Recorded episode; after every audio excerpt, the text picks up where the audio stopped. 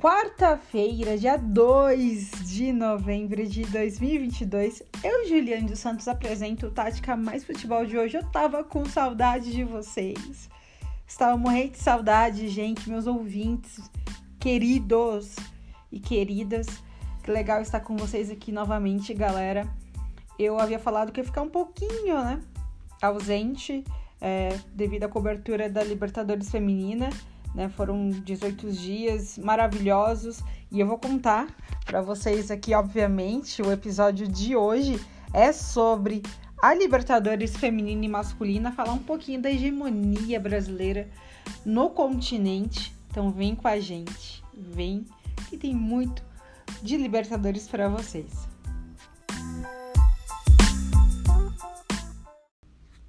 Então vamos lá falar um pouquinho então sobre a Libertadores Feminina, que foi realizada lá em Quito, no Equador, também, né? Dos homens, o masculino também foi no Equador, só que foi em Guayaquil. Falar um pouquinho sobre as palestrinas, né? O que foi a competição, um tiro curto, é, a Libertadores Feminina, né? Dentro desses 15 dias, é, com dias não corridos, né? Os dias específicos de jogos e o Corinthians, que vinha, né, até mesmo com já o Campeonato Brasileiro recentemente conquistado, é um dos clubes também que estava atrás né, de até mesmo manter a sua hegemonia também na competição, a Ferroviária, que são as duas equipes que têm né, os títulos da Comebol Libertadores Feminina, só que caíram. Caiu o Corinthians, caiu também a, a Ferrinha e ficou somente Palmeiras. Foram essas três equipes aqui do Brasil que foram competir a Comebol Libertadores Feminina. E o Palmeiras foi estreante a primeira vez na competição com 100% de aproveitamento. Então, realmente conquistaram é, a Libertadores de uma forma muito, mas muito marcante, épica, né? com 100% de aproveitamento, estreantes na competição, diante da, de uma equipe argentina, foi o Boca Juniors, que também era estreante pelo seu país, era estreante pela Argentina, e elas conseguiram esse feito, né? A gente tem que falar um pouquinho sobre o trabalho também do Ricardo Belli, que feito, né? E que feito que elas conseguiram consolidar. O Ricardo Belli que teve a sua segunda passagem no Palmeiras, ele na sua primeira passagem, ele foi bicampeão da Copa Paulista e agora é campeão da Comebol Libertadores Feminina. Ele tem um trabalho muito tático. Ele participou aqui da Tática Mais Futebol. Inclusive, se vocês descer um pouquinho lá para baixo, vocês vão ver a entrevista com ele. Tive nessa honra de ter ele aqui no, no nosso podcast. E assim, ele é um cara muito estudioso. Ele chegou a fazer cursos lá fora também, é, de treinador.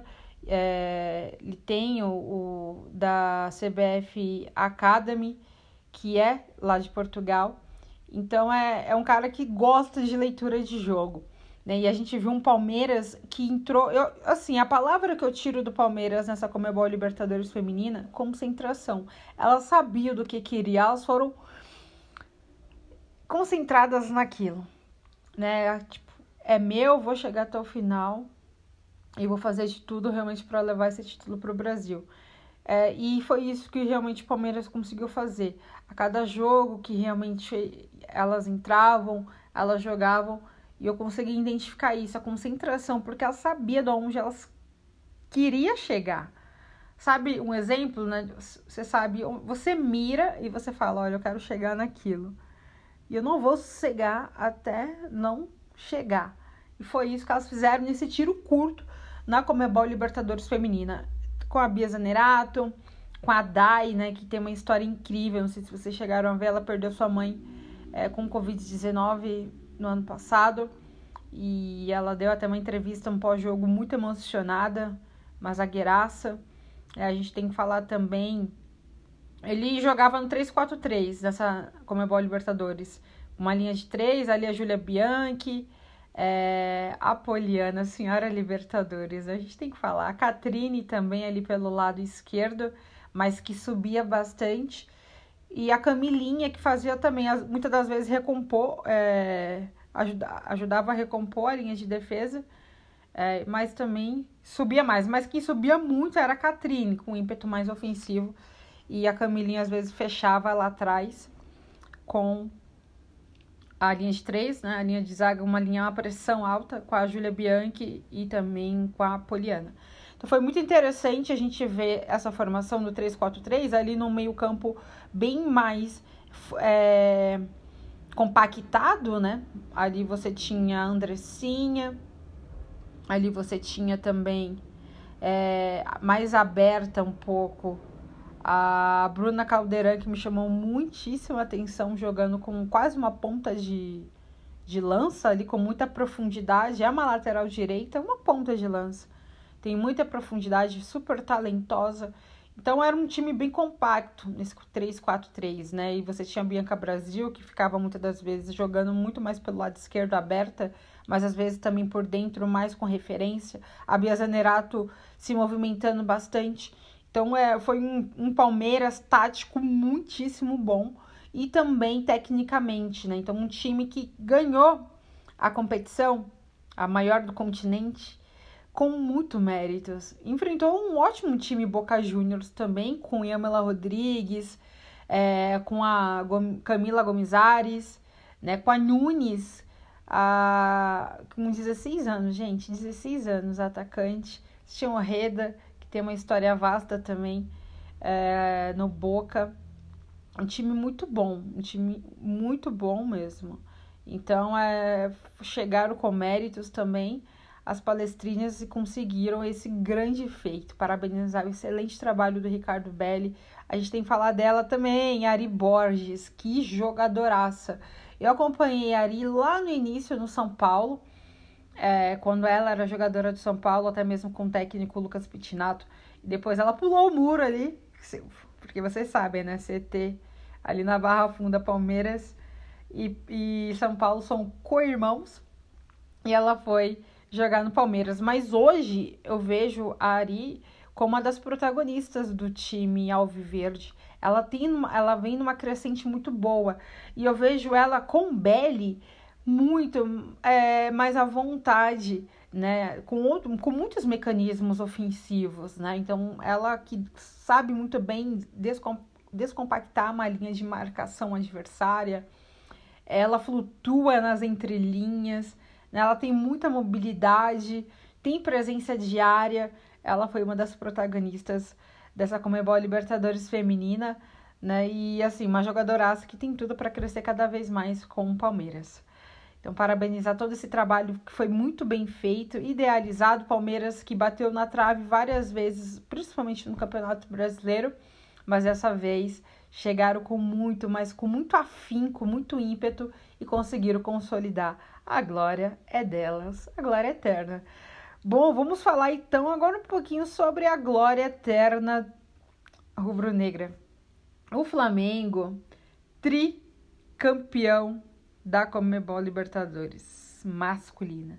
O trabalho do Dorival Júnior, a gente tem que falar um pouquinho sobre o trabalho do Dorival que chegou a curto prazo e já conseguiu ganhar. É, ele conseguiu ganhar muito bem o elenco. O elenco que estava um pouco rachado, na minha opinião. E ele conseguiu, antes da chegada do Dorival Júnior, ele conseguiu compactar e blindar a equipe, o elenco e, e dar oportunidade para o Pedro, inclusive, né? O Pedro que vai para a Copa do Mundo, possivelmente, também acho que vá, não sei. A gente vai descobrir daqui a pouquinho, daqui seis dias, que é no dia 7 a convocação, né? Eita, haja coração. E, mas para mim, acho que ele tá dentro. E mais por, muito mérito também do Dorival Júnior, que deu essa oportunidade pro Pedro, né? Por, porque ele era um reserva de luxo no Flamengo. Hoje você ter o Pedro realmente é muito interessante. É, eu queria ele no meu time. Eu acho que você também queria ele no seu time, né, ouvinte? Fala pra mim. E é muito legal a gente ver nessa crescente do Pedro no Flamengo, que também é um cara do bem, um jogador muito bom, um centroavante. Então é é méritos do Dorival Júnior. E falar um pouquinho do Gabriel também, o Gabriel que nessa final foi o cara. É, o, Gabriel que tem faro né, de decisão. Ele, a gente, você que conhece bem o Gabriel, santistas, né, e agora flamenguistas, ele gosta de uma decisão, cresce bastante e decidiu diante do Atlético Paranaense. Eu achei um jogo muito abaixo do esperado, principalmente pro lado do Flamengo, que tinha um coletivo muito forte. Tem um coletivo forte. Não sei se foi o calor de Guayaquil, né, lá fez muito calor. Não sei se foi isso também, mas tecnicamente o Flamengo entregou pouco nessa final. Do outro lado, mais foi muito incisivo com o Gabriel, que é o artilheiro, enfim, ultrapassou até o Zico no aspecto é, já de gols no clube de regatas.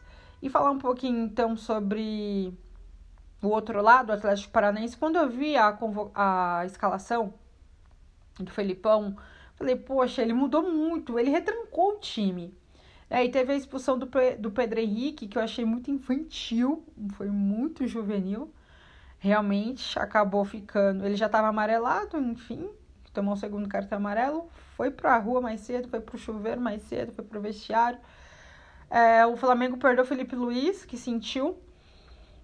Mas o Atlético Paranaense, depois da saída do expulsão do Pedro Henrique, o Felipão teve que mexer. Né? O Vitor Roque ficou apagado também, mas por, por um time que estava jogando com a linha, com bloco baixo, com as linhas um pouco mais baixas pouco agredia, né? Então o Flamengo, quando chegava, chegava com mais precisão, com mais efetividade. E a gente viu um Atlético Paranaense mais tímido. É, só que aí teve a saída, a expulsão, gente, olha, saída, expulsão, saída, enfim, expulsão do Pedro Henrique. E ele mudou, ele colocou Terans. Eu gosto muito do futebol do Terans. Quando eu vi o Terans no banco, quando eu vi a escalação, eu falei, cara, o Terans tá no banco. Enfim, o Terans poderia estar tá jogando com o próprio Vitor Roque. Imagina o salseiro que seria ali para aquela zaga do Flamengo, pro Davi Luiz e companhia. Né? Porque o Terans também, além dele ter um tiro de média distância muito bom, ele também é, tem presen muita presença de área, também pisa lá na área, é, sabe jogar com mais. É, dando amplitude, né? Com mais liberdade, mais alargando o campo com amplitude. E seria um match perfeito ele com o próprio garoto, o Vitor Roque, né? E ou o Pablo entrando também, acho que enfim, poderia ficar um ataque bem mais promissor. Da forma como ele entrou, achei que realmente o Atlético Paranaense ficou muito tímido e deu campo pro Flamengo que ainda não estava jogando aquele bolão que a gente costuma ver, que o primeiro tempo, particularmente né, nesse jogo, o primeiro tempo ainda com o Atlético Paranaense jogando é, reativo, com, chegava é, com mais perigo. Mas faltava aquele último passe, né? Aquele cara que realmente poderia colocar mais a bola para dentro. E ficou um ataque bem mais descompactado com aquele com um time bem mais reativo do Atlético Paranaense do que um time mais propositivo. E eu consegui identificar isso. Mas com a entrada do Terans, nossa, parecia que o Atlético Paranaense estava com um a mais. Ele deu muita. É, muito. Muita ofensividade, né? Ele levou muita progressão ofensiva. O Terans, ali dentro do campo de ataque. E assustou e isso com 1 a 0 pro Flamengo, assustou bastante o Flamengo. E aí ficou, né, a resposta, porque se ele entrasse com um time mais propositivo, o Felipão realmente poderia, quem sabe, ou levar para uns pênaltis, mas enfim. Foi um jogo onde o Gabriel brilhou e deu esse, essa tríplice coroa da Comebol Libertadores feminina. Opa, masculina pro Flamengo, gente. É isso. E falar um pouquinho sobre essa hegemonia, né, que nesses últimos anos também no futebol feminino, o nosso aqui na Comebol Libertadores Feminina, né, sempre mantém essa hegemonia. A gente tem que falar também do Deportivo Cali e do América de Cali na Comebol Libertadores Feminina, que são duas, duas potências do futebol colombiano. Já vem pedindo passagem há um tempo e nessa Comebol Libertadores demonstrou mais uma vez de olho nelas.